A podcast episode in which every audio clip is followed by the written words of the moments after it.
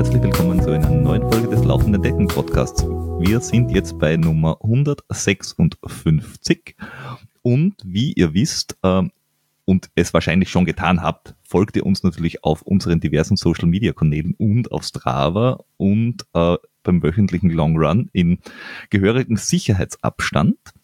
Ähm, und mit uns meine ich natürlich mich und den Flo. Hallo Flo. Servus.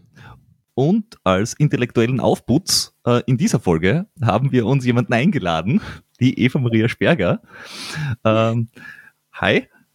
Hallo, intellektuelle Aufputz, das gefällt mir. naja.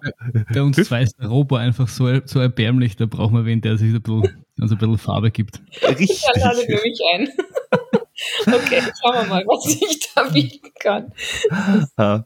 Ja, du bist äh, 42 aus dem Wiener Umland, also genauer aus München.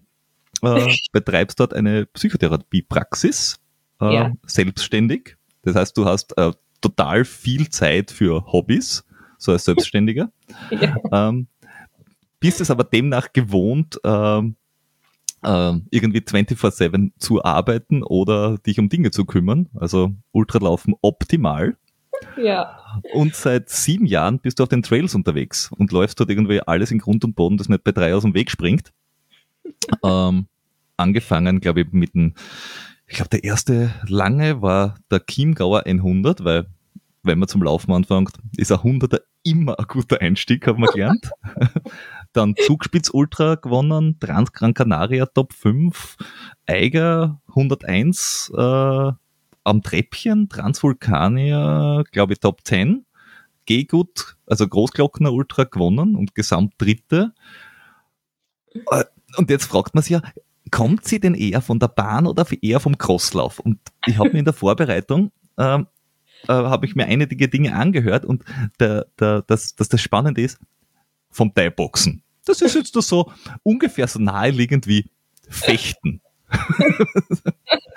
also, und vom Skitouren gehen. Also, wie, also, wie, wie bist du auf die Idee gekommen, Thai-Boxen, Ultralaufen? Das ist jetzt nicht direkt angrenzend. Es ist eine sehr schöne Einleitung. Vielen Dank.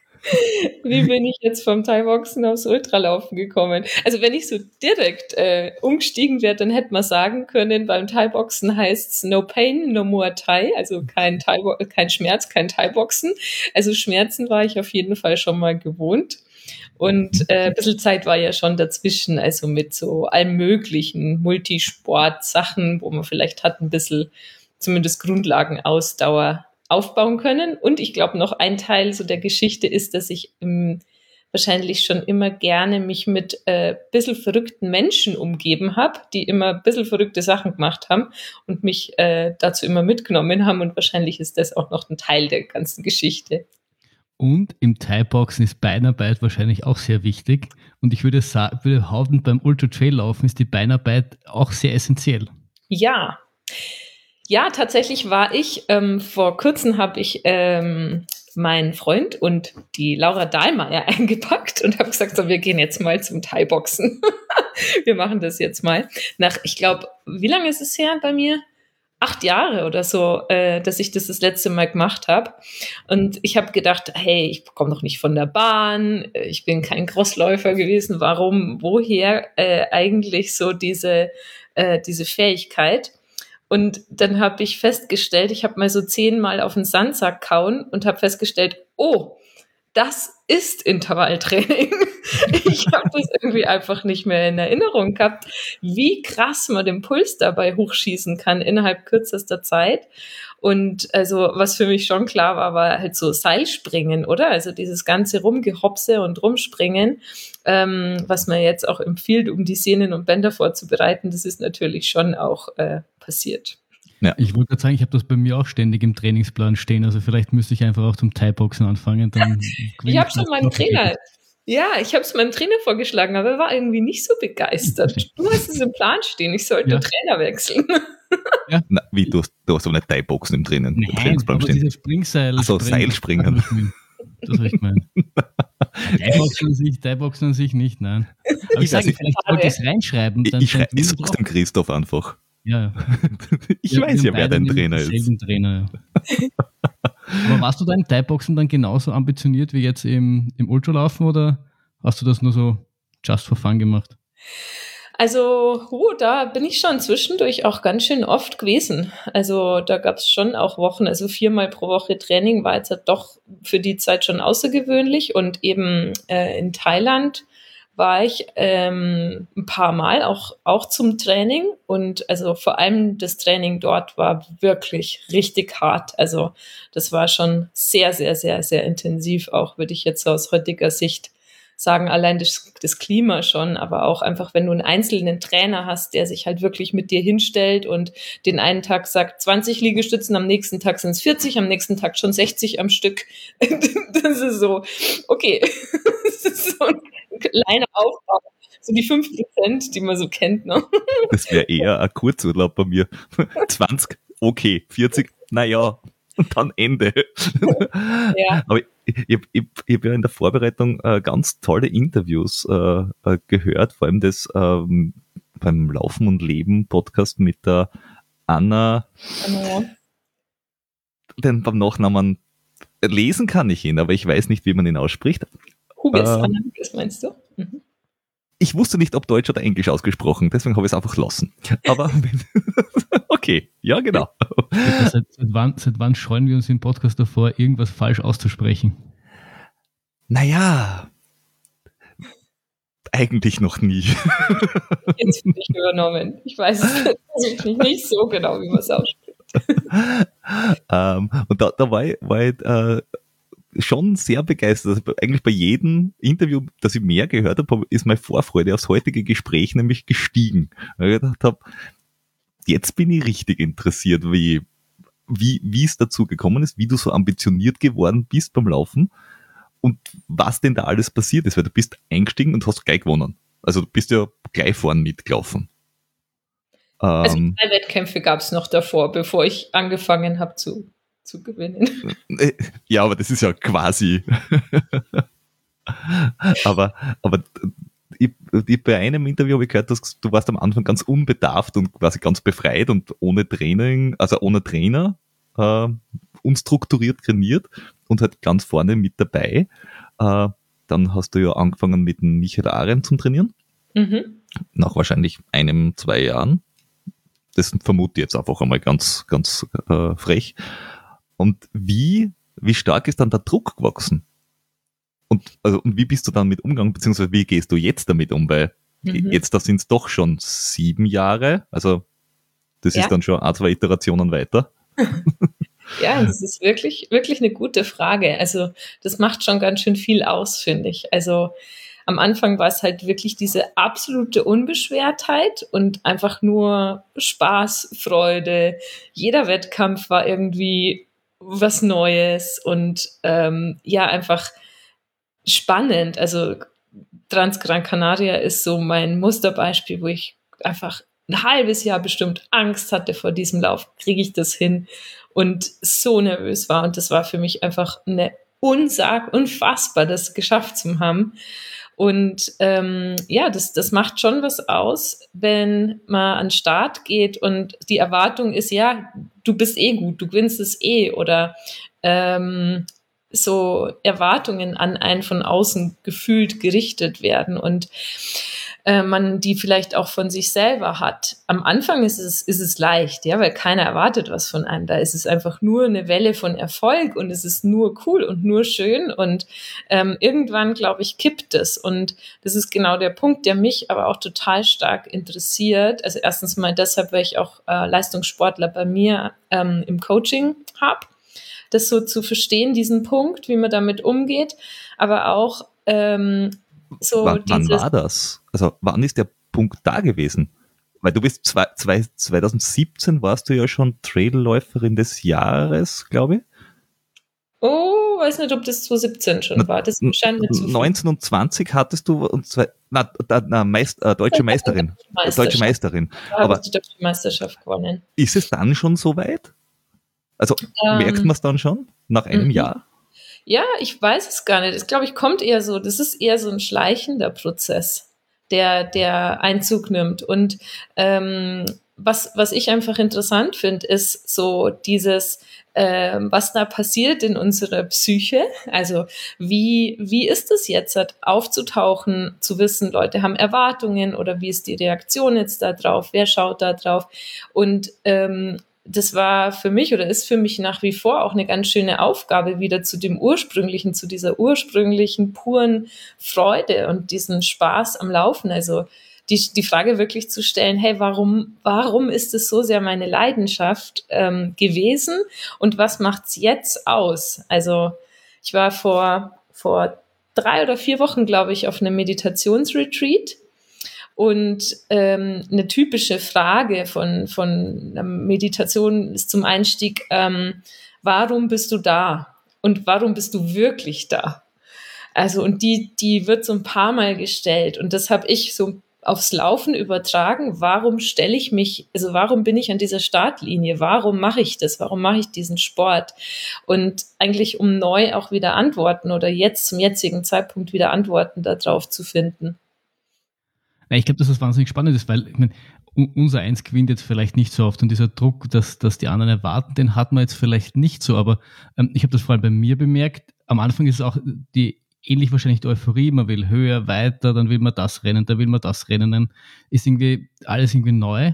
Aber wenn es dann irgendwie so ein bisschen zur Gewohnheit wird oder dann, ich weiß nicht, wie ich sagen soll, oder wenn es dann, wenn es dann niemand, wenn diese Aufregung dann irgendwann nicht mehr da ist, muss man sich halt irgendwie dann einen Grund suchen, warum man es dennoch macht oder warum, auch nur 50 Kilometer vielleicht in Ordnung sind. Und irgendwie so dieses, dieses ich habe das auch irgendwie gerade, so dieses ständige, ständige Suchen, warum irgendwie. Das ist, ich finde, das ist gar nicht so leicht, eine Antwort darauf zu finden. Ich, ich, ich frage das Universum jetzt schon seit ein paar Monaten.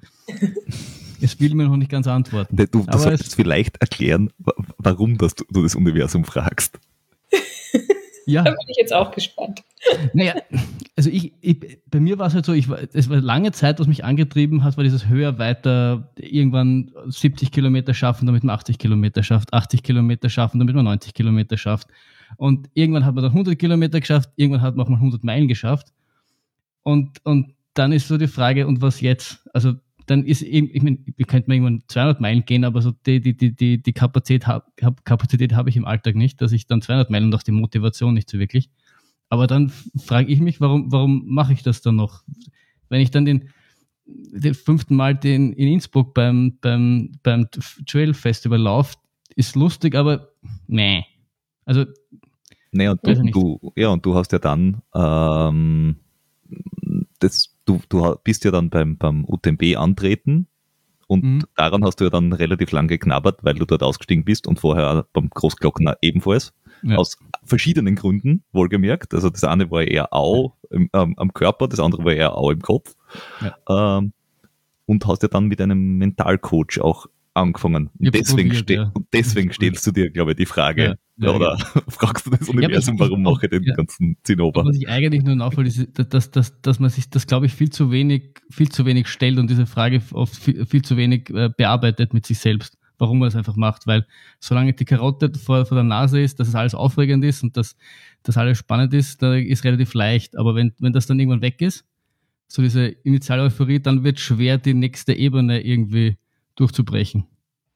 Ja, oder? Und das ist doch einfach der, der coole und interessante Bereich, dass das Laufen halt so sehr übertragbar ist. Also ich würde mal so sagen, dass, dass das, was mich mitunter am aller, allermeisten interessiert, ist Persönlichkeitsentwicklung. Also eine, wie schaffe ich es, eine positive Persönlichkeit aufzubauen?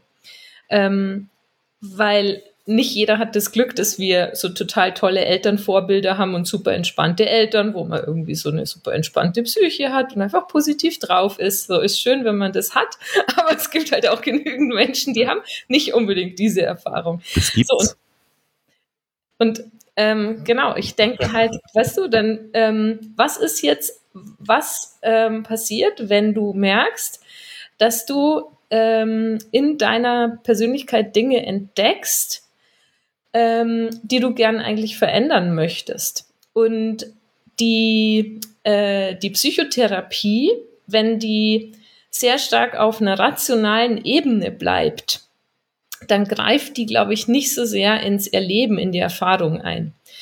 Und ich finde aber, dass das Laufen wie so eine Plattform ist, wo du ganz viel entdecken kannst. Also eben die Frage, hey, was sind meine Werte? Was will ich verfolgen? Ähm, ist es, geht mir jetzt nur um kurzfristigen Erfolg und um das Ansehen und die Anerkennung oder dass ich mich kurzfristig toll fühle? Oder ähm, kann ich auch noch, schaffe ich es auch noch dabei zu bleiben, ähm, wenn es wirklich hart wird, wenn es schwierig wird, wenn ich anfange, Angst zu bekommen, wenn, wenn mir äh, droht, Beschämung droht. So, was ist mein Commitment? Und ähm, wie kann ich in solchen Momenten mit meinem Geist umgehen? Wie, welche Geschichten? Also ihr kennt es in einem Ultralauf.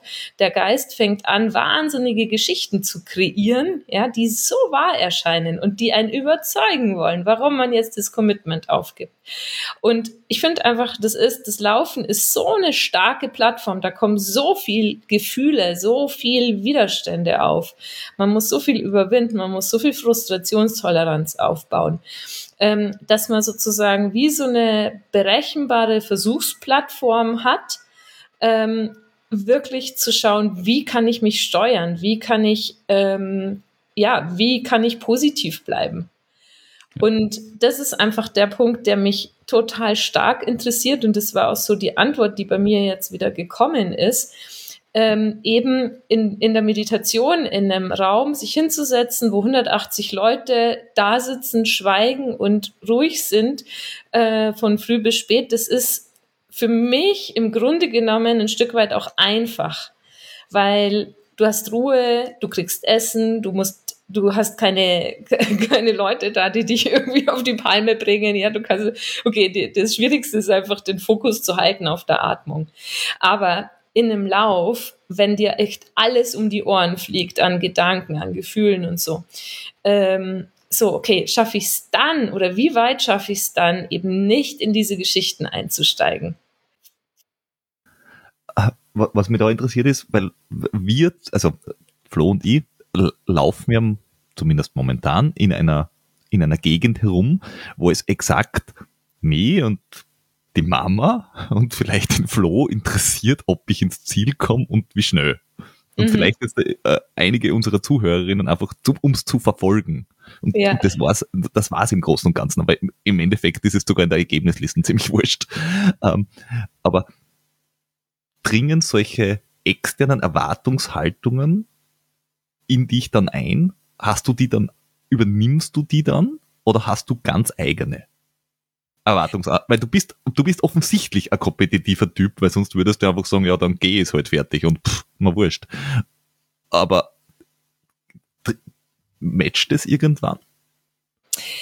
Also Mm, ich würde es folgendermaßen beantworten. Ich glaube, natürlich ist man davon, äh, also macht das was mit einem. Ich glaube, wenn man wirklich den Geist beobachtet, ähm, John Kabat-Zinn hat jetzt halt auf diesem Retreat, also das war der Leiter von dem Retreat, hat gesagt, ähm, er hat eher Sorge bei Leuten, die sagen, sie seien nicht wertend, als die, die ganz stark wissen, wie extrem wertend der Geist ist. Und wenn ich jetzt sagen würde, hey, nee, ich bin völlig frei davon, dass da irgendwelche Erwartungen sind, was Leute denken, ist, äh, bin ich, bin ich frei davon, dann würde ich einfach nur, also ich glaube, wir Menschen, unsere Biologie ist nicht so, definitiv nicht. Also, und wenn, wenn so wäre, dann wäre es fast eine Krankheit. Also wäre es fast krankhaft, wenn man sich wirklich frei machen könnte von dem, was andere Leute über einen denken. Und gleichzeitig ist es aber schon für mich eine Aufgabe bei den Erwartungen oder bei dem, was man, wo es halt vielleicht so auf zwei Seiten ist. Es ist ja ein zweischneidiges Schwert. Wenn ich gut bin, wenn ich den Erfolg habe, pusht es mich total. Und wenn ich aber gerade den Erwartungen nicht gerecht werde und es also wie du sagst, wenn es jetzt nicht nur die Mama ist, die jetzt gerade mal zuschaut, dann kann es halt auch schnell in die andere Richtung gehen, also viel Stress entstehen. Und ähm, wie, wie gelingt es da eben das zu beobachten, zuzulassen, dass solche Gedanken kommen, aber einfach dabei zu bleiben vom, von dem, was ich steuern kann, nämlich mein Handeln, ähm, einfach unbeirrt weiterzuhandeln, also unbeirrt weiterzumachen. Mhm. Das ist das, was ich, was ich eben, äh, wie ich versuche, damit umzugehen. Also sehr bewusst. Im Grunde. Ich, ich habe irgendwo gehört, nagel mich bitte jetzt nicht fest bei, auf, auf, bei welchem äh, äh, Hörspiel, äh, dass du dir als nehmen wir es mal Mantra, äh, immer wieder mal sowas wie Gleichmut und Akzeptanz quasi mhm. im, im, im, im, im, im Rat vorsagt. Das ist jetzt ja. gar nicht so weit weg von unserem Hilft ja nichts. Äh, wenn das übersetzen, warum ja, mache ich das? Ja, naja, das hilft ja nichts. Was soll ich sonst schon machen? Ja. Also Ein Auge sieht nichts, macht nichts. Ja, das ist, das ist annehmen die Situation und sie einfach, ja, ist man ja, man ist halt jetzt da da und jetzt da kann man das Beste draus machen auch. Ähm, äh, und du beschäftigst dich auch sehr viel mit, mit ähm, Selbstmitgefühl. Mhm. Ist, um, um, um das zu verstehen, ist es eine gewisse Wertschätzung zur eigenen Meinung, also ein gewisses Maß an Ignoranz gegenüber der Meinung anderer, dass man sagt, die, die, die, Haltung oder das Gefühl zu einem selber, dass man das relativ stark in den Vordergrund dann in dem, in dem Moment rückt? Ähm, also deine Frage ist, was ist so Selbstmitgefühl oder wie, ich, wie würde ich das beschreiben? Ver, ver, Verstehe ich es richtig und hilft es ein, einem dann in dem Moment, dass man dann quasi sich mhm. darauf fokussiert, warum man das tut, was man gerade tut, unabhängig ja. davon, was irgendwer davon hält.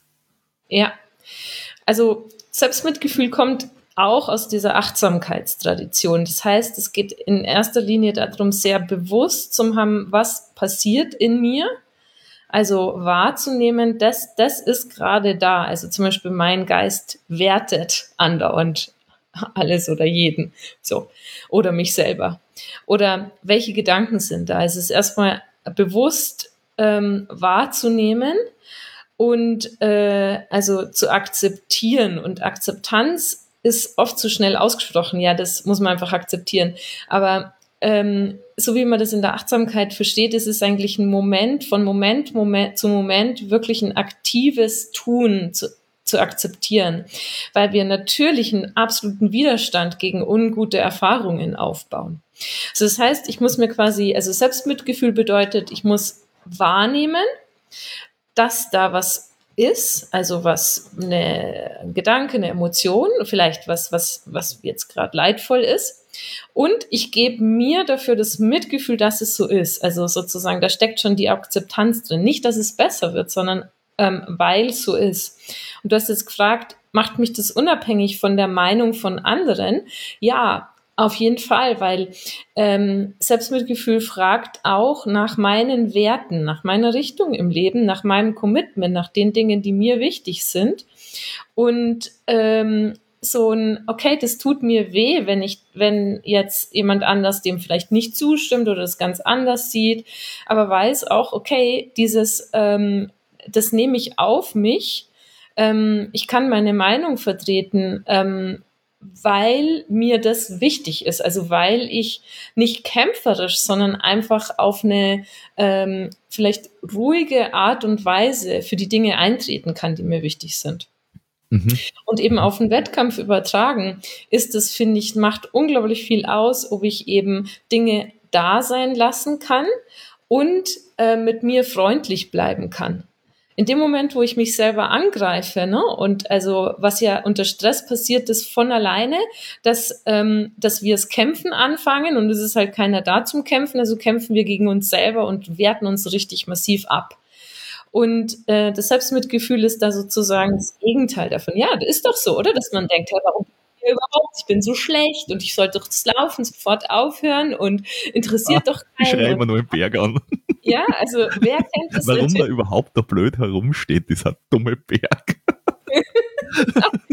Wenn man den Berg beschimpft, ist ja noch gut. Ja, Aber eben, doch auch, man greift sich doch auch ganz schön viel selber an.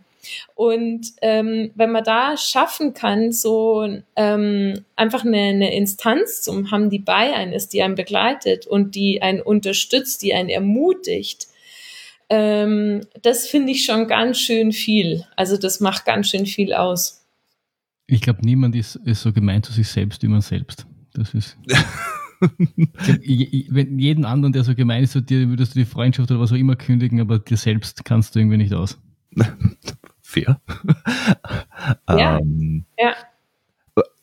Da muss ich auch Und darf ich noch, Entschuldigung, ja, jetzt darf ja, ich noch einen Punkt ja. reinbringen, weil es sind drei Punkte vom Selbstmitgefühl. Es sind im Endeffekt, das ist Freundlichkeit sich selber gegenüber, es ist also die Achtsamkeit, das Wahrnehmen, was ist. Und das dritte ist äh, das nennt sich Common Humanity. Der Begriff bedeutet geteiltes Menschsein. Ne? Und im Buddhismus geht es sehr stark darum, dass es gute Zeiten und schlechte Zeiten gibt, also dass das Leiden nicht auszuräumen ist. Und ich glaube, das ist auch ein Punkt, dass wir oft denken, hey, warum trifft es jetzt wieder mich und ich bin verletzt und ich habe jetzt gerade das oder ich habe jetzt meinen Stock abgebrochen und ne, wir sind sozusagen so wir bemitleiden uns so stark. Und Mitleid ist sozusagen das, das Gegenteil, würde man fast sagen, von Selbstmitgefühl.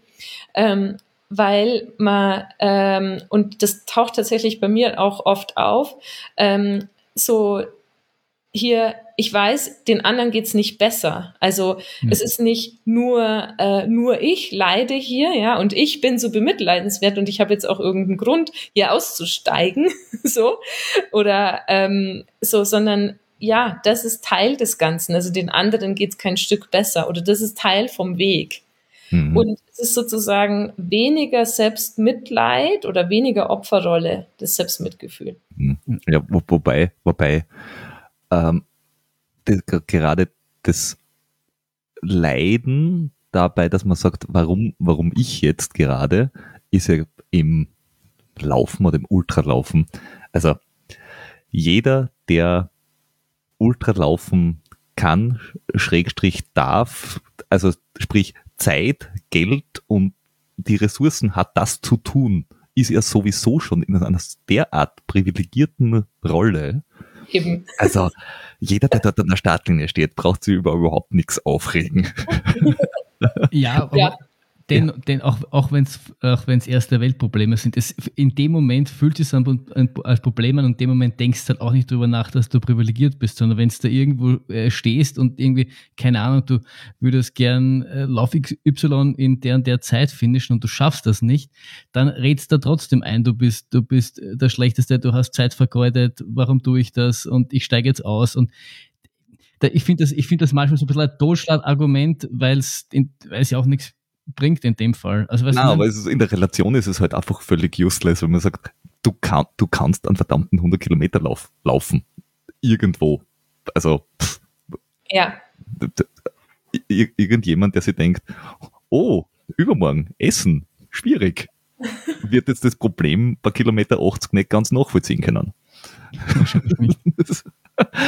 aber, aber äh, für mich hat ja wenn ich mir das so anhöre, diese, dieses Annehmen und quasi hm, das, auch das Ultralaufen, dass man sich auf sich selber konzentriert, so ein bisschen was von dieser Nacktheit des Lebens. Also nur Essen, Trinken, Laufen und du, du, du kannst dich, also du musst nicht und du kannst dich auch in dem Moment um genau nichts anderes kümmern, weil es ist ja völlig wurscht, was uns auf der Erde passiert, weil du bist gerade eh nicht dabei. Du, du bist gerade beschäftigt, laufen.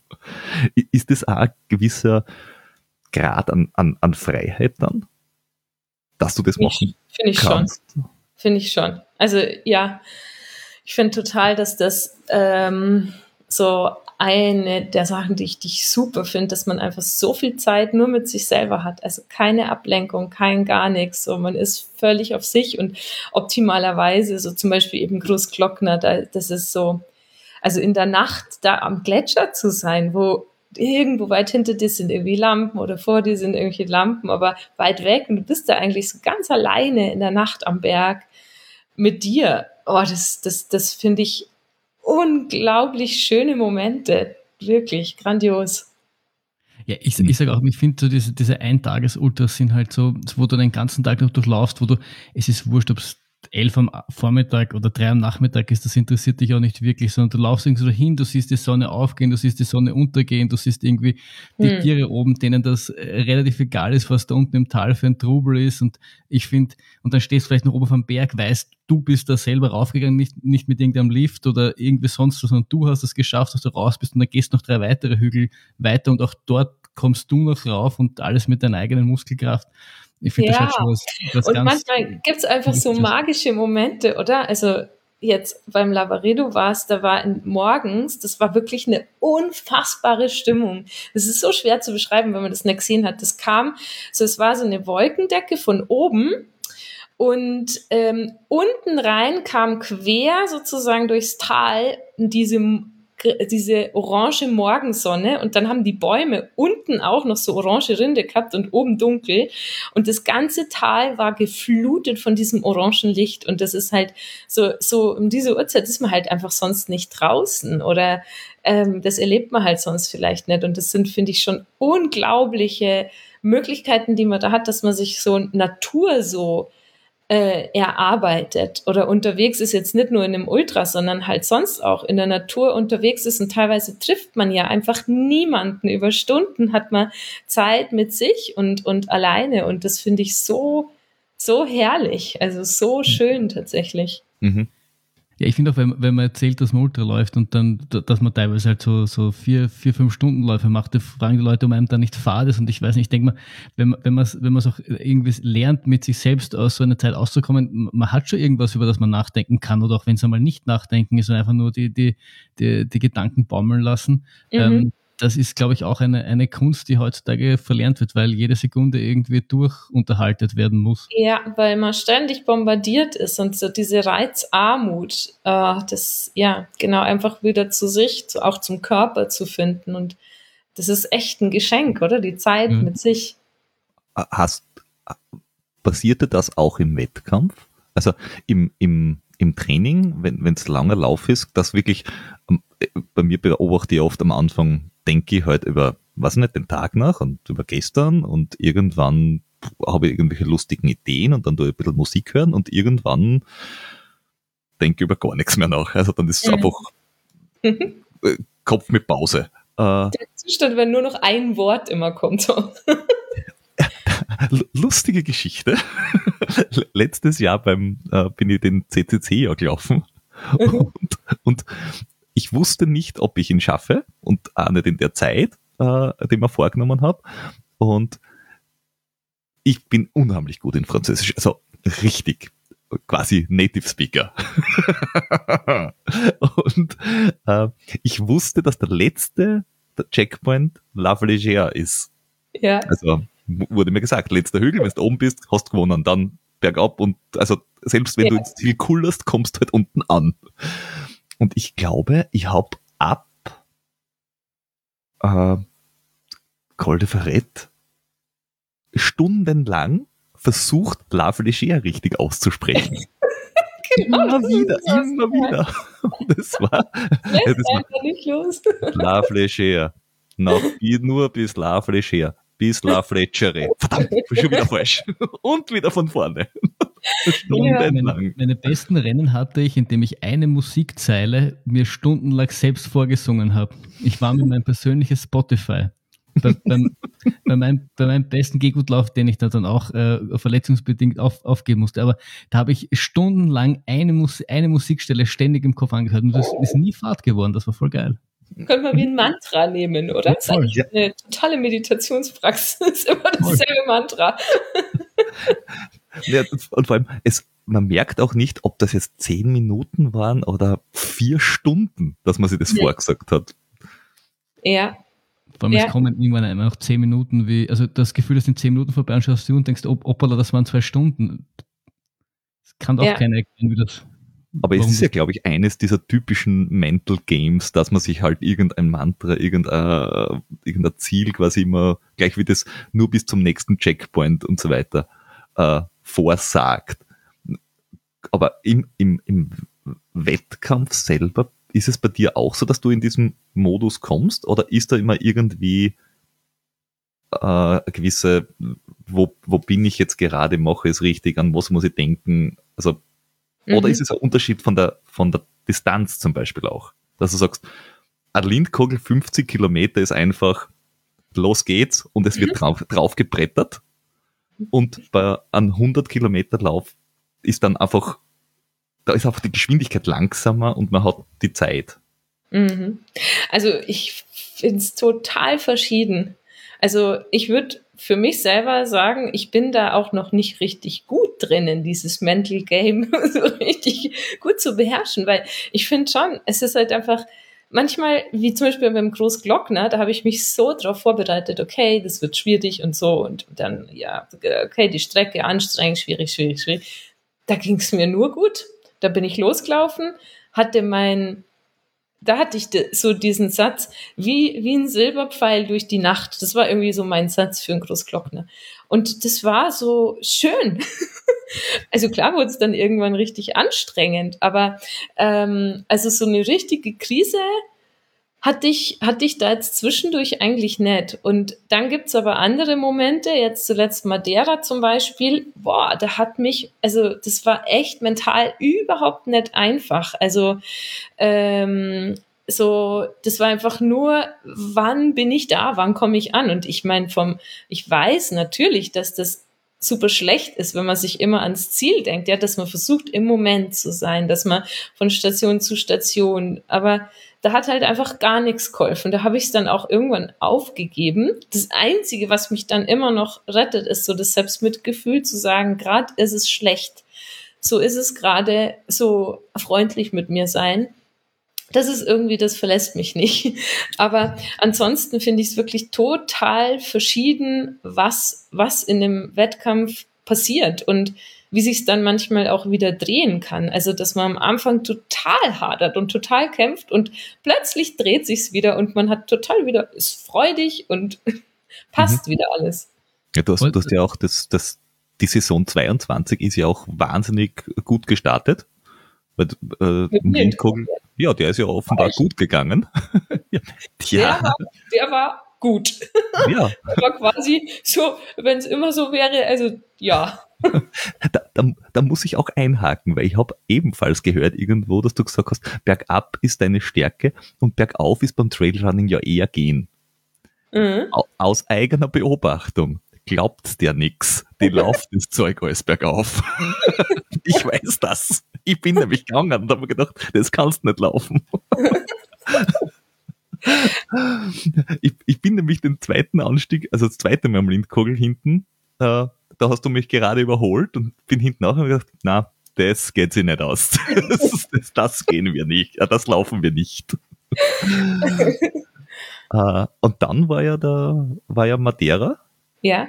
Und da bist du eigentlich auch super durchkommen. Also du ist ja jetzt nicht so, dass du irgendwie kurz, also dass du irgendwie Vorletzte geworden bist. Du bist ja trotzdem Top Ten gelaufen. Ja. Und das war aber, äh, da hast du gesagt oder geschrieben, dass es ein sehr hartes Rennen war. Ja. Und du also, irgendwie nur so halb zufrieden warst. Ja, ja, ja. Also wahrscheinlich eine meiner größten Schwächen ist, dass ich eher sehr schwer zufrieden sein kann manchmal mit mir. zumindest, also ja, genau. Also das, da, ähm, das kriege ich zumindest immer wieder gespiegelt, dass Leute sagen, hey, du müsstest dich viel mehr feiern irgendwie und dann steht halt für mich trotzdem im Vordergrund, ich hätte mehr aus mir rausholen können ja, also Madeira war einfach deshalb super schwierig, ähm, weil es, äh, also nachts Regen, okay, kommt man noch mit klar, aber dann ist meine Stirnlampe, das ist eigentlich wirklich eine super gute, eine Lupine, die echt, also die fällt eigentlich nicht aus und die ist aber halt ausgefallen mittendrin und ich hatte nur noch das Notlicht. Dann habe ich auf einem Auge nichts mehr gesehen und dann habe ich noch im Wettkampf, kann man das so sagen, meine Tage bekommen? Ja. also es war aber quasi ein bisschen viel auf einmal, sagen wir es mal so. Irgendwann hatte ich dann auch gar keine Lampe mehr, dann ist es komplett ausgefallen, dann musste ich noch die Notlampe hinten wieder rausholen und also so ging das Ganze schon los und ähm, ich nehme das dann manchmal nicht so wahr, wie anstrengend es ist, damit umzugehen, also damit wieder klarzukommen, weil für, bei mir taucht dann halt auf, okay, was im Weg steht, wird zum Weg das ist Teil des Spiels, ja, so, okay, das ist jetzt Teil des Programms, ähm, weiter. Und im Nachhinein wird mir dann aber manchmal klar, okay, naja, aber vielleicht macht das dann doch emotional schon was aus, ähm, wenn du da jetzt auf diesen Downhills, die ja abartigst schwierig sind, also wirklich abartigst schwierig, ähm, und rutschig bei Regen und wenn du dann auch nur nichts siehst und also wegen Licht nichts siehst und wegen Auge nichts siehst, dann ist es halt vielleicht schon nicht mehr so eine Kleinigkeit.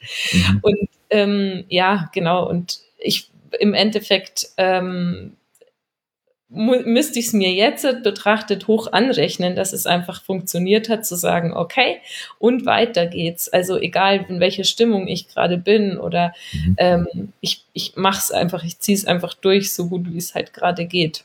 Aber das, das macht ja den, äh, im Endeffekt, wenn man es jetzt so hört, macht das ja den Zieleinlauf auf, an dieser Stelle ja dann noch wertvoller.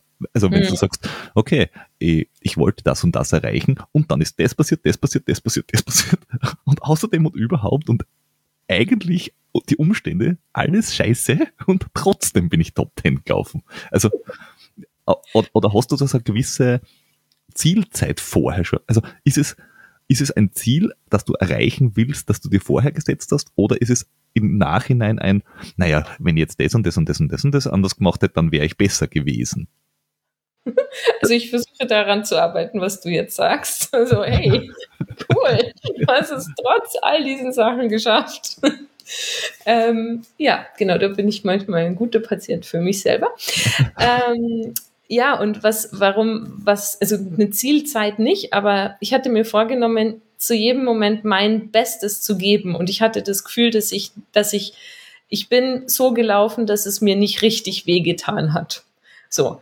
Oder dass es nicht, ich bin halt einfach äh, so nicht am Limit durch, durch das Rennen. Und das habe ich mir, glaube ich, dann im Nachhinein noch vorgeworfen. Aber also wenn ich es jetzt ausspreche, dann ist mir schon selber auch bewusst, also was ich da manchmal dann auch für einen Anspruch habe. Und vielleicht ist es aber halt auch der Grund, war, also so es ist halt ein zweischneidiges Schwert. Ähm, ich glaube, durch das, dass ich so einen hohen Anspruch an mich habe, versuche ich mich halt auch permanent und immer weiter zu entwickeln, also immer zu analysieren, also nicht für gegeben nehmen, hey, war jetzt super, war voll gut, so, sondern immer zu schauen, was, was kann man noch, welchen nächsten Schritt kann man machen, wie kann ich jetzt besser noch mit solchen Zuständen umgehen. Ähm, und ja, ist wahrscheinlich ein Teil davon, ähm, ja, von diesem immer, immer in Entwicklung bleiben.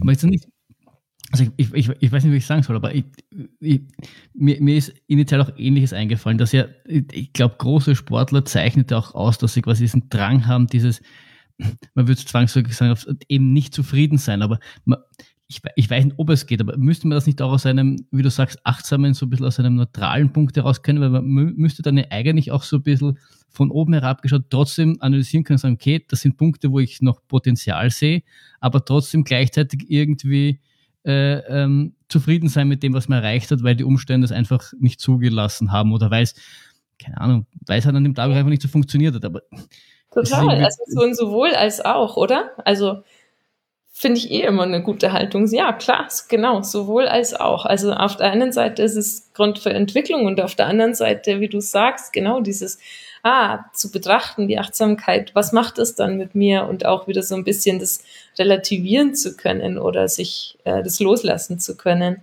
Und auch natürlich zu sehen, hey, wow, das ist schon eine, eine Leistung. Ja, was, was gehört denn eigentlich dazu, dass man da in, in, auf Madeira in die Top Ten läuft? Hm. Ich kann mir das nicht vorstellen. Ich bin Madeira schon einmal gelaufen. Ich war ganz knapp an den Top Ten vorbei. Kann man nicht vorstellen, wie man dann den Top Ten läuft. ja, ich, also ich, ich kann, ich kann die Einstellung kann ich schon gut nachvollziehen, weil ähm, wie ich das Jahr, äh, das Jahr jetzt in Innsbruck gelaufen bin und das war halt gut vorbereitet und da wollte ich auch auf Zeit und weit vorne laufen und bin gelaufen in 13.06. Und alle haben gesagt, wow, super, toll, Wahnsinn und so weit vorne. Und meine Mutter hat, äh, hat, mir, hat mir angerufen und gesagt, das erste, was du gedacht hast, warst, war nicht unter 13, gell? Weil sie mich kennt und weiß, dass ich mir gedacht habe, wo hätte ich noch was rausholen können? Weil wenn ich, weil wenn ich in dem kompetitiven Modus bin, würde das ähnlich sehen. Im Nachhinein habe ich halt durchanalysiert, die sechs Leute vor mir, wann, wer, wer wo schneller war, woran muss ich arbeiten. Fertig. Ja. Also das kann ich gut nachvollziehen. Und das nimmt an, ich glaube, das nimmt an manchmal ein bisschen auch den, den, die Freude am Erfolg.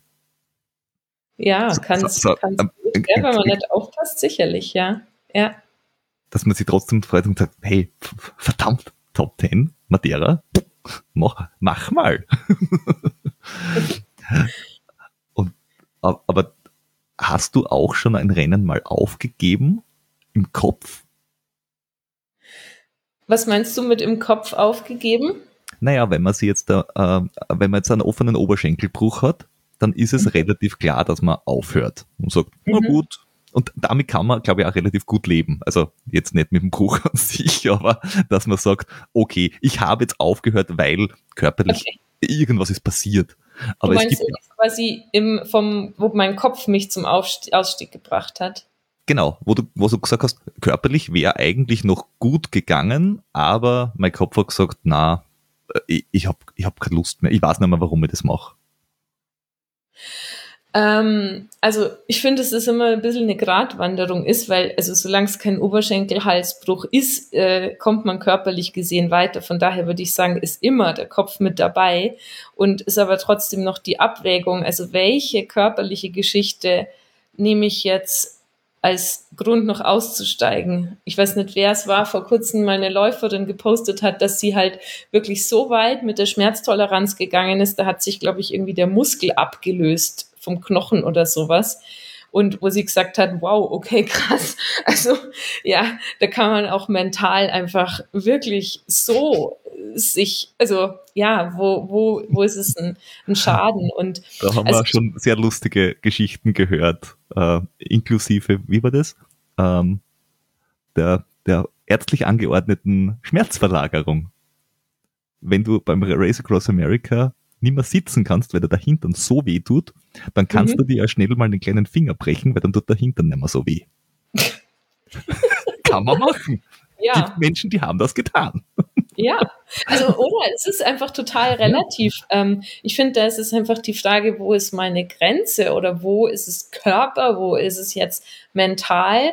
Ähm, aber um auf deine Frage zurückzukommen, wo, wo hat mich der Kopf ähm, zu einem zu einem Finish oder zu einem Aussteigen gebracht? Ähm, also muss ich sagen, eigentlich bei den drei DNFs, weil es war kein Oberschenkelhalsbruch. Und ähm, es war aber doch von, von den körperlichen Gegebenheiten, also zumindest mal bei den zwei UTMBs würde ich sagen, dass es einfach körperlich eine absolute Grenze gegeben hat. Und da hätte ich auch mit dem Kopf nicht mehr drüber gehen können. Mhm. Also ähm, ja, genau, also völlig unterschiedliche Sachen, aber doch irgendwie so stark, dass ich bei, auch jetzt. Beim ersten Mal hattest du mit dem Magen Uh. Na, beim ersten Mal war wirklich völliges Kraft aus. Da hat es mir totalen mhm. Stecker gezogen. Da okay. war ich jetzt, ich glaube, äh, jetzt, äh, es ist Col Ferré, glaube ich, war ich auf Platz vier bis fünf mit der Christine mhm. mitgelaufen oder so. Und dann hat es mir echt, also sowas von den Stecker gezogen. Von jetzt auf gleich ging gar nichts mehr. Das, das habe ich, glaube ich, das habe ich im Livestream, glaube ich, gesehen. 2019 war das. Ja. ja da bin ich wirklich wie vor eine Wand gelaufen und dann als also Kreislaufkollaps. Also ich bin ja schon noch eine Zeit gewandert und sowas mhm. und habe natürlich schon auch, aber da also war wirklich völliges Aus. Hätten mhm. wir jetzt natürlich vielleicht, wenn ich jetzt eine Stunde mich hingelegt hätte, geschlafen hätte, gescheit, dann wäre vielleicht auch noch mal irgendwie wieder Energie zurückgekommen, weiß ich nicht. Aber gut, also fein, das, das war und jetzt mhm. der letzte war noch mal eine ganz andere Geschichte. Ähm, genau und jetzt ähm, mit dem Lavaredo, da ging es mir so, dass ich, ähm, da wollte ich, glaube ich, einfach ähm, nicht nochmal wieder so weit über meine, also wenn du merkst, du, der Körper gibt's einfach nicht mehr frei, du kannst nicht mehr laufen, du kannst, du, ähm, du kannst es schon irgendwie durchziehen, aber das würde wieder bedeuten, im Endeffekt, es ist das ist nicht Leidenschaft, das ist nicht Freude, das ist nicht das Laufen, was ich meine. Und das, ich wollte es einfach nicht. Mhm. So, da ging es ja schon am Anfang los. Da habe ich schon am Anfang gemerkt, okay, es wird heute gar nichts. Und ähm, habe halt einfach trotzdem versucht, weiter essen, weiter trinken, so gut das irgendwie funktioniert hat, ja, und halt dreht sich das nochmal. Und ähm, da wollte ich einfach nicht nicht weit über eine Grenze drüber gehen, weil ich finde auch, dass es einen sehr erschöpfen kann, wenn man das wieder und wieder auch ähm, so macht. Aber das, das, der, auf der Lavaredo, also UTMB 19 und 21 waren definitiv das A-Ziel, quasi auf das, dass sich alles hinfokussiert hat, oder trainiert man ja nicht irgendwie sieben Tage drauf los, sondern eher so sieben Monate. Äh, ja, oder mal vier Jahre, gell? Oder vier Jahre. uh, und ähm, der Lavaredo, war das jetzt auch ein A-Wettkampf oder war das der Aufbauwettkampf für äh, drittes Mal UTMB? Ähm, ich würde sagen, es war, also ich habe mich unglaublich einfach auf diesen Wettkampf gefreut, ohne dass das A, B oder C in meinem Kopf war, mhm. sondern einfach, ich liebe die Dolomiten, wunderschöne Natur und äh, ja, mega. die Blick, also einfach so ein, ich habe mich wirklich sehr, sehr, sehr drauf gefreut. Und jetzt von der Kategorie würde man sagen, es war ein B-Wettkampf. Es wäre jetzt eine Vorbereitung gewesen auf ein UTMB, mhm. aber äh, unabhängig davon war, habe ich mich wirklich sehr, sehr, sehr drauf gefreut. Weil es auch einfach ein geiles Rennen ist. Also. Ja. Ich kenne dort einfach jeden Gebirgszug. Ich kann dir halt den Dolomiten kann ich dir sagen, okay, das ist jetzt hier Lagazoi und das ist äh, so, also da, da laufe ich rum, sagte, das ist Cristallo und hier ist das. Also das ist einfach, ich liebe die Dolomiten, mhm. ja, das ist einfach für mich Wahnsinn, da, da zu laufen. Warum der Peter lacht, ist, der Peter ist bekannt dafür, dass er, also wenn, wenn, wenn wir zu, zu Trail-Wettkampf verreisen, verreisen wir meistens so dritt oder viert. Und wir haben in, mhm. in der Gruppe auch einen, wie gesagt, irgendwie du, so einen Bergliebhaber, der auch, auch da in, mit dem ich bin ich, äh, mit der Bergziege, da bin ich in, auch in Lavaredo gelaufen und dann stehst du vom Berg und da sagt er, das ist der Berg, das ist der Berg, das ist der Berg und so und die und die Route und tralala. Und wie man letztes Jahr zum UTMB gefahren sind, war der Peter dann auch mit und, und er auch und dann stehen wir dort und er erzählt wieder was und der Peter sagt immer, nee, Berg, eh, großer Hügel. Und das ist so, der Peter ist das krasse Gegenteil von, von, von dem, was du da gerade so, so, so schön beschrieben hast. Für mich ja. das sind alles nur Berge, die er rauflaufen muss. Oder drumherum. Es gibt zwei Arten, rauf oder rundherum. Oder beides gleichzeitig. Oder beides. ja. Ähm, aber wenn du, wenn du dich so auf diesen Lauf gefreut hast und so darauf vorbereitet hast, was, was ist zwischen, oh, geiler Lauf und das wird nichts passiert? Einfach von, von Loslaufen weg volle Magenschmerzen und dann ab halbe Stunde Büsche. Und zwar wirklich so kontinuierlich und so regelmäßig. Also ich bin auch schon, also ich kenne Wettkämpfe, wo man zwölfmal zwischendurch mhm. Büsche geht, ja. Und äh, das ist jetzt für mich kein Grund auszusteigen. Aber es gibt auch eine Grenze, sagen wir es mal so, wo ja. es dann dem Körper und einem selber auch echt zu viel wird. Und das ist jetzt, also es, ja, das, also mich hat es natürlich mega enttäuscht, weil ich mir echt davor gedacht habe, was soll passieren? Ich komme aus dieser Meditationswoche raus. Ich habe mich so, ich war so freudig, einfach so motiviert und dann läufst du los und merkst, ja, hey, scheiße, es ist gar nicht so, ja. Es ist, ich habe noch gedacht, so, das ist nur ein Gedanke. Das Rennen ist, was soll passieren? Das ist nur ein Gedanke. Was dann tatsächlich passiert, ist eine ganz andere Geschichte weil mhm. man weiß es nicht. Das ist halt einfach eine Überraschungspackung. Und ja, natürlich war das, war das super enttäuschend, dann festzustellen, hey, pff, nee. Und vor allem, mich hätte es einfach auch total interessiert, so, weil ich habe ja schon einfach jetzt wahnsinnig viel lange Läufe. Ich hatte einen Trainerwechsel drinnen mhm. und ich habe halt ähm, einfach viel Läufe gehabt, äh, auch in den Dolomiten, ja, die einfach 50 Kilometer, 60 Kilometer Trainingsläufe, ja. Und ähm, so Lindkugel eben, das war geflogen einfach. Ich habe mir gedacht, krass, was ist denn hier passiert? Also ich fliege. Es ist, ein, es ist ein spaßiges Durchfliegen. Und ich mich jetzt einfach so interessiert, hey, was passiert jetzt mal, wenn ich das Gefühl habe, ich kann wirklich auch dieses Potenzial abrufen und ähm, und kann das so auf den, auf den Trail bringen. Und ja, dann natürlich total enttäuschend. Und ich weiß auch, dass ich mir zwischendurch gedacht habe, dann die Leute jubeln ja natürlich. Ja, ich war ja immer noch auf Platz sechs oder sieben oder so. Und die freuen sich alle total mit dir. Und du denkst dir, nein, verdammt, ich freue mich gar nicht. Ist es dann mental, weil du gesagt, gesagt hast, dass du, dass du äh, körperlich noch können hast, aber mental quasi nicht über den Punkt drüber gehen wolltest? Ist es dann in der, in der weil so ein DNF tut ja immer irgendwie weh. Wenn man dann am nächsten Tag da sitzt, dann äh, vergisst man auch so ein bisschen den körperlichen Schmerz, zumindest geht das dann mir immer so, und dann denkt man sich, ah ja, ja. vielleicht hätte ich schon noch können. Ist es dann anders oder tut das dann mehr weh oder tut dir das dann mehr weh, wenn du jetzt dann an den Lavaredo denkst, wenn du denkst, hätte ich es vielleicht doch noch probieren sollen? Sicher. Ich habe gestern äh, mich mit Freunden getroffen, die beim äh, Western States waren. Und einfach, sie haben halt erzählt, also der wollte wirklich, der hatte sich komplett im Kopf zurechtgelegt, warum er jetzt aussteigen wird und alles durchgräbt und alles so safe. Und dann hat er gesagt, er hat, also in den USA, die sind jetzt so committed auch für dieses Rennen, da hast du auch einen persönlichen Support. Und da kam halt eine und hat ihn echt angeschaut und hat gesagt, so, du bist hier für den Western States, du bewegst jetzt hier deinen Hintern wieder raus und gehst jetzt, gehst jetzt auf den Trail. Also, und ähm, ja, und also wir haben uns halt so ausgetauscht. Ähm, wie ist es jetzt? Also, wie geht's ihm ähm, mit dem, dass er da einfach immer weiter und immer weiter und immer weiter gegangen ist und nochmal wieder versucht hat.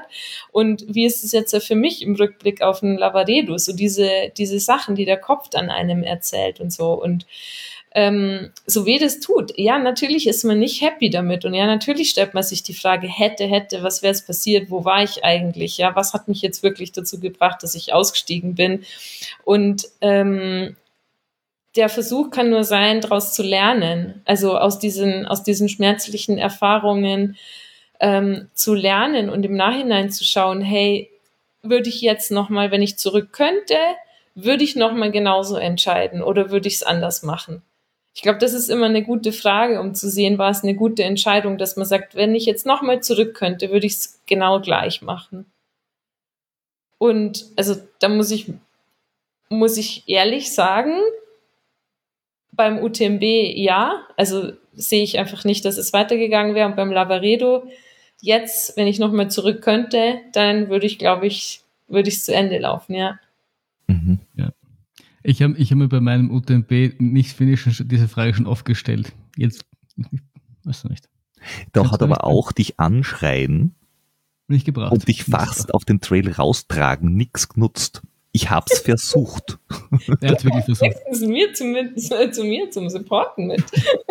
Ja, also, wenn, ich, also ich kann ihn dir nur wärmstens empfehlen. Es gibt also da lege ich die Hand ins Feuer, es gibt keinen, der bessere äh, mobile Laberstationen macht als der Peter. Wir haben, äh, es gibt ähm, einen, einen, einen Trail, der führt von Wien bis zum Schneeberg rauf. Das, der laufst quasi immer durch den Wienerwald mhm. durch. Und ähm, die Bergziege, die eben erwähnte, mit der, die laufen das regelmäßig um Pfingsten herum.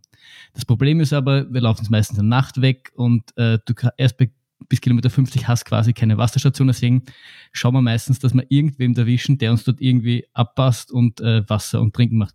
Und wenn der Peter das macht, dann kriegen wir dort Oliven, Chips, Brot. Wow. Also, teilweise ist in, in, in Restaurants schlechter als das, was der Peter dir dort in die Labstation Okay, du, also ist, äh, ja, du bist gebucht. Er ist Trail Caterer. Trail Catering, ja. Er ist der erste offizielle Trail Caterer. Ja, wir, wir haben ja tatsächlich äh, vor zwei Jahren, na, 2020. Drei Jahre ist es ja. 19? 19 war es, richtig. Äh, den UTMB ohne UTMB versucht. Also, ähm, der, also der Höhenmeter und, und Kilometer. Na, Nein, wir haben den, den, den, den Lauf einfach nachgelaufen, aber so. nicht halt, das war das, wo er ausgefallen, ausgefallen ist? Ja. Das Jahr, das, das Jahr, wo er ausgefallen ist? Nein, das Jahr davor. Das, das war das, das ja, Jahr stimmt, davor. Das war noch das Jahr davor. Das Jahr ja, wir, davor. wir sind einfach nicht gezogen worden und haben gedacht, wir laufen einfach dann einen Monat früher. Ah, ich verstehe. Mhm. Und ähm, ich äh, habe es mir nicht zugetraut. Also ich, ich, war definitiv noch nicht so weit äh, äh, von Distanz her und vier Leute sind gelaufen und ich habe halt die Labestation gemacht. Also jede Labestation. Das, das ist beim UTMB und gar nicht. Du bist quasi mit Brotzeit gelaufen, die ganze Strecke. Nein, ich bin mit dem Auto gefahren und habe überall die Labenstationen nachgestellt. Das ist auch mit dem Auto gar nicht so einfach, du hast dieser Berg. Namen gelernt. Ich habe es versucht. Wie, wie, heißt der, wie heißt der Checkpoint bei Kilometer 50? Was vergisst du? Le Contamines. Genau. Und äh, als, ich, als ich letztes Le Contamines. Als ich letztes Jahr runterge runtergelaufen bin, habe ich mir gewünscht, dass der Peter eigentlich unten steht. Er hat uns damals Oliven mitgebracht und also Herrlich. die Original äh, UTMB Labestation kann nicht mit Peter mithalten. Das möchte ich ja auch noch offiziell sagen. Klingt sehr gut. Dort was dreckig, dort was verschwitzt. Ja. Man bemüht sie. Ähm, aber jetzt habe ich ganz vergessen, was ich, was ich fragen wollte. Tra ah ja, ich weiß schon. Trainerwechsel.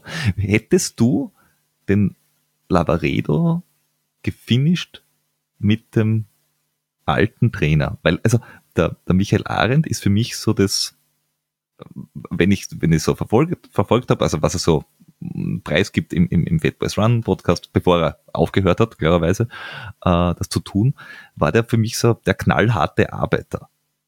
Mhm. So, ganz äh, stick to the plan und das ist es und das gehört gemacht und, und, und so weiter und so fort. Also so wirklich auf die Zahlen fixiert und so weiter. Und soweit ich es mitbekommen habe, hast du jetzt gewechselt zu einem Trainer äh, in, den, in Amerika, die ja oftmals dafür bekannt sind, das Ganze ein bisschen fluid, äh, ein bisschen flexibler anzugehen. Er hat erstmal benannt, dass er ähm, sehr gerne, also dass ihm sehr wichtig ist, Selbstmitgefühl und Achtsamkeit.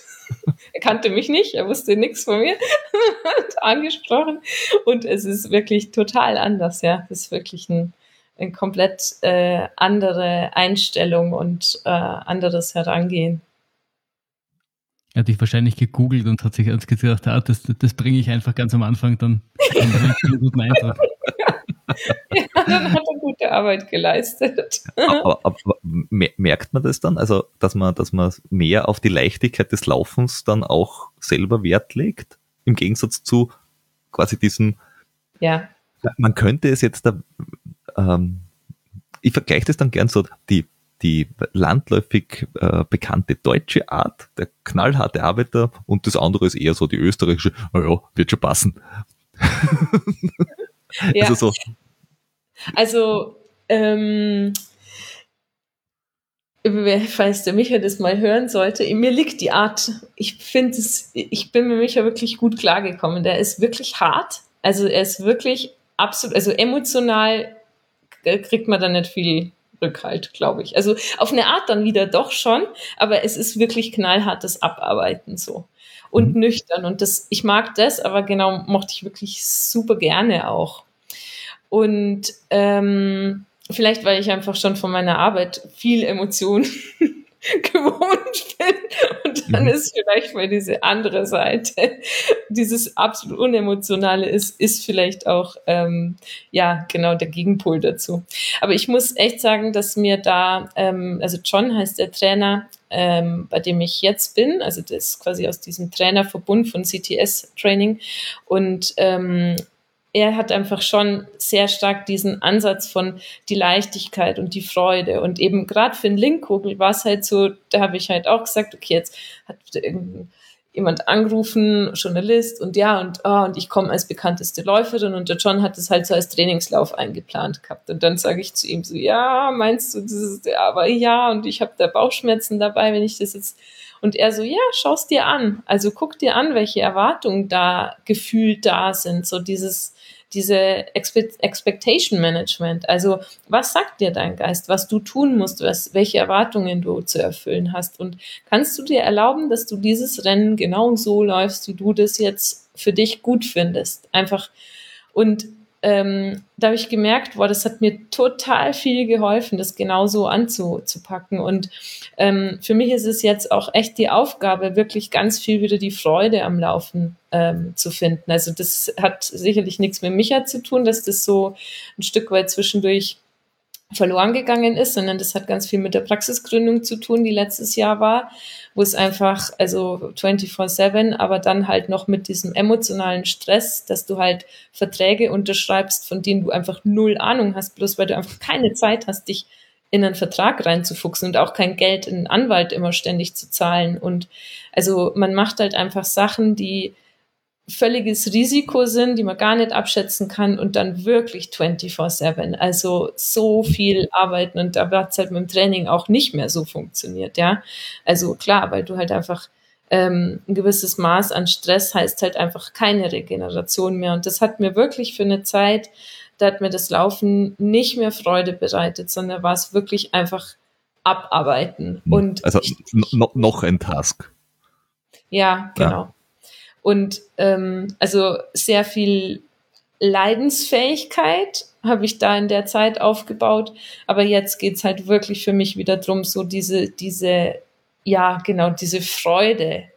Und ja, und das ist, es, es ist einfach schön, einfach nur gestern, ja. Da war so ein Tag, es hat, äh, bin angekommen, es hat voll geregnet, so, Und dann, also bin ich da in Eschenlohe, so Garmischer Gegend, laufen gewesen. Ähm, und dann bist du am Berg und es ist so neblig und wolkenverhangen und es ist fast niemand wieder da. Und da, ich habe gemerkt, wow, das ist einfach so, es macht einfach so viel Spaß. Und die letzten Kilometer, die letzten zehn Kilometer waren flach. Und ich hatte so eine Freude am Laufen, dass ich nach dreieinhalb Stunden einfach in der Zeit gelaufen bin, die zehn Kilometer, die ich sonst in München, wenn ich nur die, die Stunde laufe, laufe ich diese Zeit nicht. Also das war einfach so richtig, das ist einfach pure Freude. Und mhm. das finde ich halt so schön, dass jetzt gerade eben wieder darauf zurückzukommen. Ähm, ja, die, dieses Genießen können und diese Verbindung zu sich selber, diesen, diesen Genuss, die Zeit mit sich unabgelenkt von, ich finde das grauenhaft, das Handy, wie süchtig das einen macht. Wirklich ganz, ganz bedrohlich. Weil man merkt, man würde es gern weniger machen, aber ganz ehrlich, hey, wir sind sowas von süchtig. Und, ähm, und äh, ja, ich finde es einfach einen totalen Luxus, dass man eine Möglichkeit hat, sich so lange abzuschotten davon, unbeeinträchtigt zu sein und zu sich zu kommen. Und ähm, ja, vielleicht ist deshalb irgendwie die Meditationswoche mir auch gar nicht so schwer gefallen, wie ich das erwartet hatte. So diese, dieses Zurückzukommen zu sich selber. Weil ich gedacht habe, ja, klar, vielleicht ist es einfach schon ganz viel, was wir halt im, im Laufen auch haben. Ui, jetzt das haben, ich, ich, drei, drei Punkte mal da direkt aufschreiben müssen. Mhm.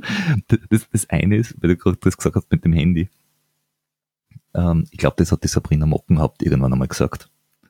Die gesagt hat, entweder du bist Influencer oder du machst Leistungssport. Ja. Weil es ist halt Training, wenn man sich viele äh, Social Media Dinge ansieht und so weiter, äh, und man selber trainiert, weiß man, Genau, Kinder. Training ist gleich ugly faces. Du, dieses Lächeln und nicht schwitzen bei Bergintervallen, das könnt ihr euch in die Haare picken. Ist nicht. Ja. ja und, auch viel Zeit damit zu verbringen, die Posts zu machen, ja. Richtig. Also ähm, ich, ich, ich bewundere das auch ganz ehrlich, weil wir waren äh, in Innsbruck und wir waren bei, in so einem Bloggerloft und es war, es war total cool. Ähm, aber der, der Flo und ich, wir haben wirklich gemerkt, welche Social Media Nulpen wir sind. Weil alle anderen da in dem Loft, wir haben äh, irgendwie total professionelle Stories rausgehaut und hier und da und da müssen wir noch hingehen und wir haben uns gedacht, pff, ja, machen wir halt ein Foto. Hier. Klick. Passt. Also es ist was, wo man halt viel Zeit reinstecken kann, um dass es wirklich gut wird. Aber es ist halt leider nicht unendlich viel, wo man sehr gut sein kann. Also entweder man ist es im Laufen oder in anderen Dingen. Ja, und, und wenn wir sich ganz ehrlich sind, mit de, und unsere Hauptding ist halt noch immer der Podcast. Ich meine, man kann auch darüber streiten, ob wir da aus der Masse rausstechen, aber das ist zumindest unser, unser Hauptmedium, mit dem uns da irgendwie äh, und, und der, das uns auch, glaube ich, mehr am meisten Spaß ja. macht einfach. Und wenn ich jetzt das mal so lobend sagen darf, ich finde schon, dass dieses sich selber reflektieren können, ähm, also gefragt zu werden und erzählen zu können, äh, die Fragen auch nochmal wirken zu lassen, Gehör zu finden und sich einzulassen, dass das ist mir auch total viel wert. Also für mich bringt das ganz viel. Ich finde das unglaublich schön. Und ich finde das auch das generell das, das Spannende am Medium-Podcast, weil grundsätzlich bin ich zum Podcasten gekommen, weil ich in erster Linie selbst, selbst gern hören. Und immer irgendwann die Frage gestellt, auch wie es darum ging, einen eigenen Podcast zu machen, warum höre ich gern Podcast? Und du, du hast einfach in der heutigen Twitter 240 Zeichen oder 280 Zeichen oder was es ist, oder, oder Instagram, ich mache mal schnell ein Foto, weil du kriegst halt alles nicht mehr so einen ganz kleinen Ausschnitt. Ich glaube, Podcast ist das einzige Medium, wo du dann eine Stunde, eineinhalb, zwei, so wie durchschnittlich so eine Podcastlänge, ich glaube, äh, irgendwie ist, kannst du wirklich eintauchen in, in ein Gespräch, in einen, in einen Menschen, du lernst ihn irgendwie kennen, du kannst irgendwie über dieses Oberflächliche ein bisschen, ein bisschen hinweggehen. Und wir haben es auch im Vorgespräch gesagt, deswegen machen wir uns auch selten einen, ich glaube, das merkt man auch, einen Plan, wo es irgendwie hingehen soll, weil ich glaube, das ist irgendwie das Spannende auch, dass du, ja, dass man nicht nach Plan geht und dass man einfach mal naja, für mich ist es, drauf los. Ja, für, für, mich ist es tatsächlich so, wie wenn ich jetzt da am Abend mich in ein Lokal setzen würde und ähm, in, ins Gespräch mit jemandem komme. Da mache ich mir daheim vorher auch nicht einen Plan. Wo, oh, heute gehe ich um 8.15 Uhr mit jemandem ein Bier trinken. Da werde ich diese 18 Fragen stellen. Hätte ich bis jetzt noch nie gemacht. Wenn dann die 37 Fragen zum Verlieben, die. ja, mit, mit Brigitte oder so unterm Arm. Ich glaube, so hassen diese Zeitschriften, wo diese 37 Fragen drinnen sind. Bravo-Quiz. Auch, auch gut. Na, aber, aber, aber ich glaube, ich glaub, wenn man die Fragen vorbereitet hat, dann kannst du dich auf das Gegenüber überhaupt nicht einlassen. Weil dann hast du ja eh deine Fragen. Und dann kommt halt eine Antwort und wenn sie fertig ist, dann stellst du die nächste Frage, unabhängig davon, was die Person gesagt hat. Das, das würde mir auch gar keinen Spaß machen. Ja. Also, Aber apropos Fragen, Du hast noch zwei Fragen auf deiner. Ich, gesagt, ich, habe noch, ich habe noch zwei Fragen, Fragen natürlich hier stehen. Ich bin nämlich neugierig. Die, die habe ich nicht notiert. Ja, das zwei Sachen sind. Wo, wobei muss ich sagen, wir, wir äh, arbeiten ja mit dem Trailrunning Szene Magazin zusammen und das finde ich ja eigentlich ganz, ganz cool, äh, dass dort wirklich Fotos und, und, und äh, quasi Kurzsteckbriefe und so auch da sind, immer, immer, und wir das quasi ergänzen können durch ein langes Interview Einfach, weil du dort die Möglichkeit hast, es quasi schön darzustellen und, ja. und, und, zusammenzufassen und im Podcast hast du die Möglichkeit, es äh, ausführlich einmal darzulegen und wirklich äh, ins Gespräch zu kommen. Also ja. ich, ich, glaube, die, die zwei, also so Drucksorte plus Podcast ergänzen sie unheimlich gut. Ja. Und wir haben einfach zwei Radiogesichter, da, da, die, die will keiner auch, Zeitschrift das sehen. auch.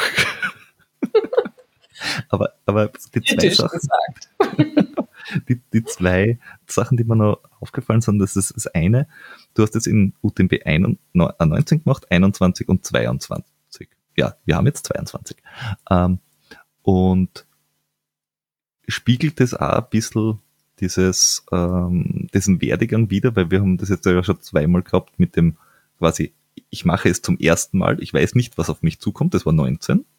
Mhm. Dann knallhart hintrainieren mit dieser wirklich strukturierten, äh, knallharten Arbeit und, und gleichzeitig der Gründung, das war jetzt da vielleicht nicht so die optimale Neben, ne, der ne optimale Nebenschauplatz, glaube ich. Gehst du es jetzt der 22 wirklich quasi befreit an oder, oder hast du trotzdem, dass du sagst, ich will, also nicht, diesen Platz, diese Zeit, diese Performance abliefern oder sagst du einfach, ich will es genießen und ankommen? Und ich freue mich, wenn ich im Ziel bin. Also ich glaube, das darf ähm, sich verwandeln. Und ob das dann solide ist, was man jetzt sagt und ob das dann im Rennen so ist, ist ja nochmal eine andere Geschichte. Stand jetzt ist, ich freue mich total drauf. Also ich bin wirklich gespannt, wieder neu die Erfahrung zu machen. Ähm, ich möchte ankommen ähm, und ähm, jetzt auch mit dem, mit der Erfahrung aus dem Lavaredo auch einfach erlauben, dass, ja, vielleicht ist dann halt mal eine Stunde Schlaf oder sowas drinnen und dann nochmal, wie auch immer, ähm, weiter zu, zu machen und ähm, ja, die Zeit zu vergessen. Also, ähm, das ist das, was, was ich jetzt gerade, ich möchte einfach auf diesem letzten Anstieg, La Fléchère, ich möchte diesen Blick darüber haben. Also das ist, ähm, ich du möchte. Wirst ihn haben. Egal, ob du jetzt eine halbe Stunde schneller oder zwei Stunden langsamer bist, du wirst den Blick haben. Ich bin dort um zwei Uhr morgens gewesen. Mit Oliven. Na, mit, ohne Oliven, aber dafür mit Wolken und ich habe nicht einmal rüber gesehen bis am Berg. nichts gesehen. Ich war um ja. halb vier früh im, im, Ziel. Also, wenn du die Zeiten läufst, plus minus von mir aus drei Stunden von sonst, kommst du ja zum, zum Hauptabendprogramm ins Ziel. Dann ja. hast du wirklich äh, super Ausblick mit, mit äh, du siehst das ganze Tal, im, im, im, wenn, wenn die Sonne untergeht. Also beneidenswert. Vielleicht. Ja, bestimmt. So. Ja, bestimmt. Ja, ja. Bis zum Col ja. de Ferret und dann noch drei Hügel. Fertig. das haben viele gedacht. Ja. Äh, äh, und die dritte Sache, die ich mir aufgeschrieben habe, war, von Ultraläufer, viele, viele, viele Ultraläufer, glaube ich, sind grundsätzlich einmal Suchtpersonen. Okay, da muss ich dir sagen, sicher nicht. Ich war noch nie, ich habe noch nicht mal Alkohol getrunken in meiner und, Jugend. Und, und, und naja, und, und äh, alles, was ich jetzt davon von dir gehört habe, also auch im Werdegang und so weiter und so fort, bist du überhaupt nicht äh, jemand, der äh, quasi aus, aus, aus dieser Ecke quasi kommt und sagt, ich laufe Ultras oder ich laufe viel, weil ich irgend, weil ich mir gedacht habe, ich substituiere damit irgendwas anderes, was ich halt, was halt doofer wäre, wie, weiß nicht, Alkohol, Drogen, nicht, 24-7 Skispringen, Essen, ja, irgendwas. Äh, Nee, tatsächlich gar nicht. Also ich habe noch nie geraucht und, und also wirklich, ich glaube, ich bin das Gegenteil von einem Suchtcharakter. Ich habe eher alle Leute immer davon weggebracht. was, was ich dir schon sagen muss, also in erster, aller, allererster Linie ist es wirklich die absolute Freude am Laufen und das hatte ich als Kind schon. Also das Berg runterlaufen, total. Und also das ist, ich, ich lieb's wirklich. Also das kommt aus einer, aus einer absoluten Freude daran. Es ist auch sehr Aber, geil. Ähm, ich muss schon auch sagen, dass es, also die Zeit, wo ich das sehr intensiv aufgenommen habe, da hat schon mir viel Halt und viel Struktur gegeben. Also das war schon eine Phase, wo ich fast sagen würde, uh, da war ich vielleicht mal zwischendurch schon gut depressiv vielleicht sogar. Also da ging es mir nicht so wirklich, da hatte ich viel Selbstzweifel. Und ähm, ich habe gedacht, okay, was kann ich jetzt machen, ähm, was auf jeden Fall einen Sinn hat? Jetzt, ja, mache ich, also wenn mir nichts Blöderes einfällt, bleibe ich jetzt mal auf dem Weg. Und ähm, ja, war im Endeffekt auch total hilfreich und total gut. Mhm. Und ist ja auch jetzt also, ähm, ich habe jetzt äh, die letzten Tage einen, einen Podcast über ähm, von einem Neurowissenschaftler gehört, der über, viel über Depression gesprochen hat. Und ähm, der es auch erklärt, warum genau auch der Sport ähm, und vor allem auch tägliches tä äh, täglicher Sport und Ausdauersport so hilfreich ist, unsere, ähm, also uns in einen guten Zustand zu bringen, also Merkfähigkeit, aber auch gegen Depressionen halt so gut hilft. Und es hat nicht nur was damit zu tun, dass man halt so eine Selbstwirksamkeit aufbaut, sondern einfach, weil es schon das ganze Hormonsystem ausbalanciert. Mhm. Mhm. Und ich finde es auch noch cool, ähm, weil so aus der Achtsamkeit oder sehr ganz andere Richtung. Und ich hatte mich gefragt, was wird jetzt eigentlich so ein John Kabat-Zinn sagen? Und John Kabat-Zinn sagt zum Laufen, dass wir viel mehr Bewegung bräuchten. Also er sagt, Bewegung, und zwar richtig viel Bewegung, ist das Gesündeste, was wir machen können. Und das finde ich dann immer, das freut mich dann, wenn man wirklich aus ganz verschiedenen Ecken ähm, eigentlich die Botschaft bekommt, hey, das, was wir hier machen, ist also sicherlich ein Ultra ist ein Massaker im Körper, ja, also sicher. Ja, und wenn man jetzt nicht einen Trainingsplan vernünftig trainiert, kann man auch ganz schön viel kaputt machen, ist auch klar. Aber mhm. grundsätzlich ist das Laufen langfristig betrachtet einfach eine super gute Sache für alles Mögliche. Und das finde ich einfach auch beruhigend, weil es kommen die Fragen, ist es Sucht? Wovor läufst du weg? Oder also das hat mich jetzt schon lange keiner mehr gefragt, Gott sei Dank. Aber ne, also ist es also ist es überhaupt gesund? ist es überhaupt gut? Oder man fragt sich ja auch selber als Läufer, warum mache ich das und so. Und ich finde es schon schön, wenn man sich einfach sagen kann, hey, nee, super Sache. Ja, aber das ist ja einfach nur, weil, weil das, die, das neue Normal quasi ist, äh, mit dem Auto in die Arbeit zu fahren, äh, mit dem Aufzug äh, die, die, den Stockwerke raufzufahren und dann sich irgendwie in der Arbeit am Schreibtisch zu setzen und daheim auf der Couch herumzugammeln.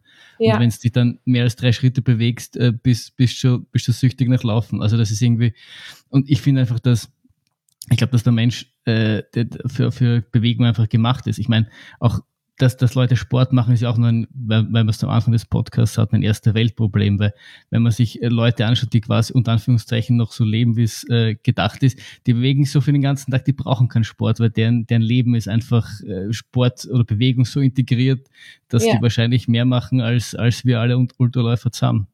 Ja. Aber und, und da ist es gut, oder eine Bewegung auch reinzubringen, dass man einfach, also sozusagen eine gesellschaftliche Bewegung, dass man, also ich musste echt lachen. Ich glaube, es war Dr. Lib oder so, die sagen, hey, wir kümmern euch uns um eure Gesundheit. So der, der, der, der Video, ihr könnt jetzt quasi online auch zum Arzt und man braucht sich nicht mehr aus der Haus bewegen.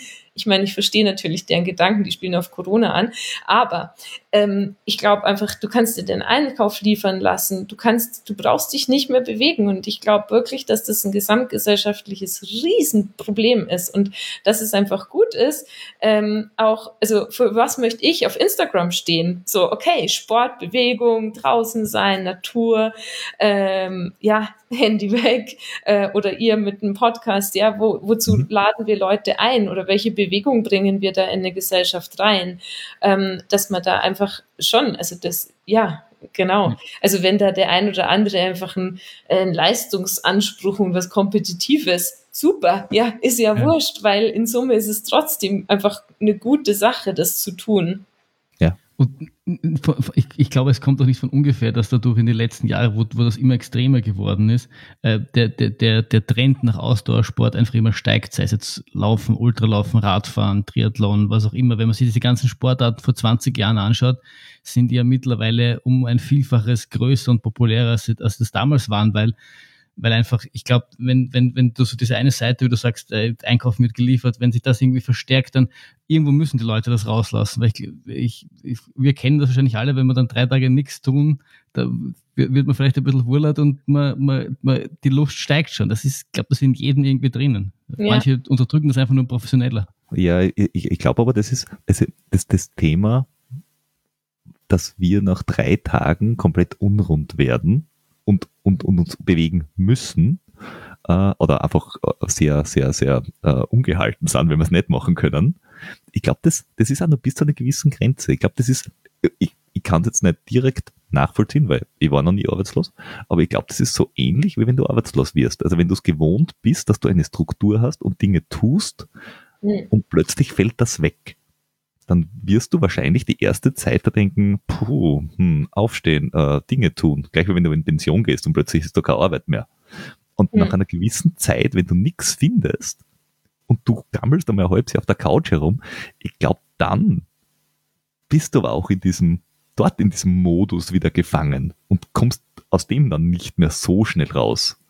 Also ja, voll. Ich, ich glaub, weiß ganz genau, was du meinst. Also total, es ist eine Gefangenschaft. Nur ich, mit dem ganz großen Unterschied, dass das eine halt sehr gut tut und das andere halt eben nicht. Und ja. also so, ähm, wenn Leute sagen, hey, ich komme so schlecht irgendwie alleine mit mir selber klar, ohne Struktur, dann ist meine Aussage grundsätzlich, damit soll man nicht klarkommen, damit braucht man nicht klarkommen. Wir brauchen einfach Strukturen, wir brauchen Bewegung und es geht uns einfach gut. Und ich glaube, ähm, in einem Unguten kann man sich auch irgendwie einrichten, aber ähm, ja, es ist einfach, wir brauchen einfach gewisse Dinge, um gesund zu sein. Aber es, es gibt auch, auch einen Podcast, der Rich Roll Podcast, der war auch mal Alkoholiker und dann Ausdauersportler und der wird halt auch auf dieses Thema gefragt, ob er nicht die eine Sucht durch die andere setzt. Und er sagt im Endeffekt, ja, selbst wenn es so ist, ist ihm lieber, er hat die eine Sucht durch die andere setzt und hat eine gute, also eine schlechte Sucht gegen eine gute Sucht getauscht. Es geht ihm einfach hundertfach besser. Es ist ja wurscht. Ist scheißegal. Er hat, es geht ihm besser. Punkt. Das Kriterium das ist, ist Schädigung, also dass man das Umfeld oder sich selber schädigt. Das macht eine Sucht aus. Also bei mir, ja, bei, bei mir war es, ich habe beim ersten Mal, wie ich zum Laufen angefangen habe, habe ich kurz davor zum Rauchen aufgehört und habe mir gedacht, okay, entweder machst du jetzt wieder Sport oder fangst jetzt wieder an. Und beim zweiten Mal war es dasselbe, in grün. also, ich habe gewusst, entweder du rauchst weiter oder das, das, das Ziel vom Laufen ist so stark, also ich, ich persönlich, ich bin definitiv eine Suchperson, dass ich sage, okay, naja, entweder mache ich das oder das andere. Das eine ist halt sinnvoll, das andere ist halt ein Blödsinn. Mache ich halt das Sinnvolle. Ja, äh, ja. Nur, weil du gesagt hast, ähm, es ist einfach, es tut einem gut. Ich, ich glaube, das ist auch ganz viel, äh, oder es ist auch ganz wichtig, dass man in der Kindheit viel gemacht hat, weil der, der Flo hat in der Kindheit, du hast Tennis gespielt.